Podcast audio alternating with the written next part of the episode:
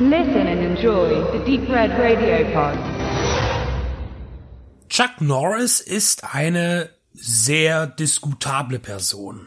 In der Einleitung zur Show 27 besprachen ich und Max anlässlich seines 80. Geburtstages nur kurz sein schizophren anmutendes Weltbild als fundamentaler Evangelikaler, der in seinen Filmen Gewalt als Kommunikationsmittel nutzt und zarte Frauen ohne Trauschein besteigt. Als Evangelikaler ist er eigentlich Säkularist und nimmt die Bibel unumstößlich für bare Münze. Er sprach sich tatsächlich auch gegen die Evolutionstheorie aus und outete sich als Kreationist. Wie oft und gegen wie viele der zehn Gebote er aber in seinen Filmen verstößt, könnte so zu einem neuen Trinkspiel werden, also jeder Verstoß ein Schnaps. Die Nüchternheit würde sicherlich nicht lange andauern. Davon mal abgesehen, begeistert er mich als Actionfilmliebhaber dennoch und auch wenn sein politisches Engagement als Republikaner vor allem einst gegen Obama der seiner Meinung nach den Untergang der USA beiführen würde, nicht gerade angenehme Töne in meinem Ohren erklingen lässt, so ist er auch positiv mit Sportprogrammen für Kinder und Jugendliche gegen Drogen und Kriminalität aufgefallen. Er polarisiert und davon abhängig findet er als filmische Legende den Applaus der Mitte. Keine Action-Ikone wird so populär zitiert wie er, selbst Schwarzenegger und Stallone nicht. Schließlich kann Chuck Norris unter Wasser grillen oder Kugeln umkippen. Fragwürdig finde ich auch, dass ein Mann, der fast ausschließlich für brutale, erwachsene Unterhaltung steht, eine Trickfilmserie gezeichnet bekommt, die auch für Kinder konzipiert ist, die zwar die Gewalt nicht explizit grafisch darstellt, aber dennoch bedient und kindgerecht anpasst. Gesehen in Chuck Norris Karate Commandos 1986. Mit fünf Episoden bleibt er als Cartoon erfolglos. Norris sprach sich selbst. Das gleiche gilt für die im gleichen Jahr erschienene Trickfilmserie zu Rambo, die 60 Episoden länger lief. Stallones Charakter wurde jedoch von Neil Ross synchronisiert. Ob Kinder bereits einen Bezug zu roher, wenn gleich überspitzter Filmgewalt haben sollten, ist ein mühsames Thema und ich bin keinesfalls unbefahren. Die Turtles, Robocop und He-Man gehörten auch zu meinen Vorbildern und aus mir ist auch kein schlechter, um sich prügelnder, Genicke brechender und schießender Mensch geworden. Zeugen mit Gegenargumenten mögen bitte vortreten. Und da sind wir wieder bei Null angekommen und ich begrüße euch recht herzlich zu einem Blick auf den 1981er Chuck Norris Film Der Gigant im Original An Eye for an Eye, betitelt Auge um Auge. Vermutlich Norris evangelikalster Titel, um dieses Thema ein letztes Mal zu bemühen. Wenn Chuck Norris nicht in einem Kriegsszenario agiert, spielt er überwiegend Polizisten, Rangers oder Sheriffs, also Amtsinhaber im Auftrag der Regierung zum Schutz der Armen und Bedürftigen. Das passt auch mit seinem frühen Berufswunsch als Gesetzeshüter zusammen. Als Sean Kane ermittelt er gegen einen Drogenschmugglerring, der von San Francisco aus die USA mit Heroin überschwemmt. Beim Voranschreiten in den organisiert verbrecherischen Sumpf verliert er Wegbegleiter an den Tod seinen Partner und die befreundete Journalistin Linda, die von den Antagonisten aus dem Weg geräumt werden.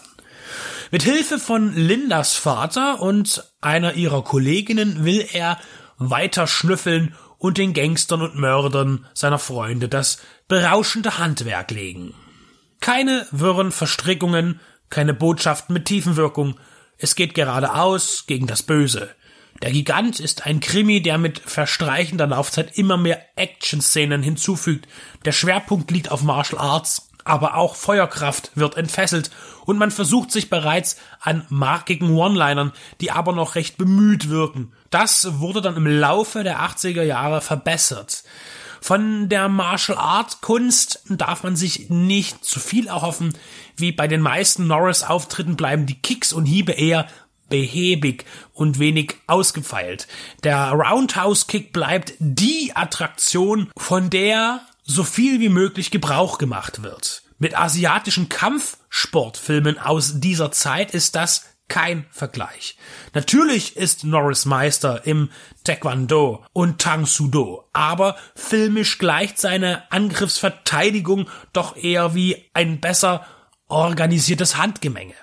Das liegt mutmaßlich daran, dass man nicht mit Vollkontakt drehen konnte, sondern das Kämpfen nur spielte, was dem dann die Geschwindigkeit und die Grazie entziehen mag. Effektiv im Rahmen eines Filmes ist es dennoch. Der Gigant ist einer der attraktiver besetzten Norris-Vehikel. An seiner Seite spielen Christopher Lee, Richard Roundtree, Matt Clark, Makoto Iwamatsu, der gewollt oder nicht im Film fälschlicherweise als Chinese bezeichnet wird und in seinem ersten Filmauftritt der Wrestler Professor Toru Tanaka. Für Chuck Norris ist der Gigant noch eine frühe Hauptrolle, seine fünfte in einer amerikanischen Produktion. In den 80ern festigte sich sein Status spätestens mit seinem lukrativen Exklusivvertrag bei Canon. Als Regisseur verpflichtete der Produzent Frank Capra Jr. den Regisseur Steve Carver. Sehenswert ist sein Film Capone von 1975 mit Ben Gazzara und Sylvester Stallone. Auch irgendwie empfehlenswert die Alistair McLean Adaption River of Death mit Michael Dudikoff. Die Idee und Story zu Der Gigant und anteilig das Drehbuch stammen von James Bronner, der in den folgenden Jahren zahlreiche Skripte für Norris schrieb, Missing in Action 1 und 3, meinen politisch unkorrekten Favoriten Invasion USA oder auch Delta Force 1 und 2. Steve Carver inszenierte Norris noch ein zweites Mal gleich im nächsten Film McQuaid der Wolf. Einen modernen Western, in dem er erstmals als Texas Ranger für Ordnung sorgte. Allerdings wesentlich härter als der spätere Cordell Walker. Im Vergleich zu der Gigant handelt Norris Charakter in McQuaid deutlich kompromissloser und der Bodycount steigt rasant. Lone Wolf McQuaid ist der erste richtige Norris-Film. Er setzte Maßstäbe fest. Besonders in der Gewalt. Gleich der erste Konflikt ist ein Quantensprung, als er eine Gruppe Pferdediebe, die einen Kollegen töteten, mit der Uzi mit weitem Streufeuer niederstreckt. Der Gigant und McQuaid eignen sich bestens als Double Feature, zumal man gut den mit und ohne Vollbartunterschied von Norris erforschen kann. Der Gigant erweist sich als wiederentdeckenswerter B-Action-Thriller, erschienen bei Koch Media im Media Book. Besonders auf der Blu-ray erstrahlt der Film in angenehmer Frische. Die Bilder wirken nicht zu glatt, aber alles ist doch recht scharf und Details werden sichtbar, die noch auf meiner einstigen VHS verborgen schienen. Inhaltlich wenig fordernd macht er mit seiner direkten Optik und einem angemessenen Produktionsaufwand dieses Defizit wieder wett. Chuck Norris, der Christ mit dem Donnerschlag, eine Legende. Und er hat bis zur Unendlichkeit gezählt. Zweimal.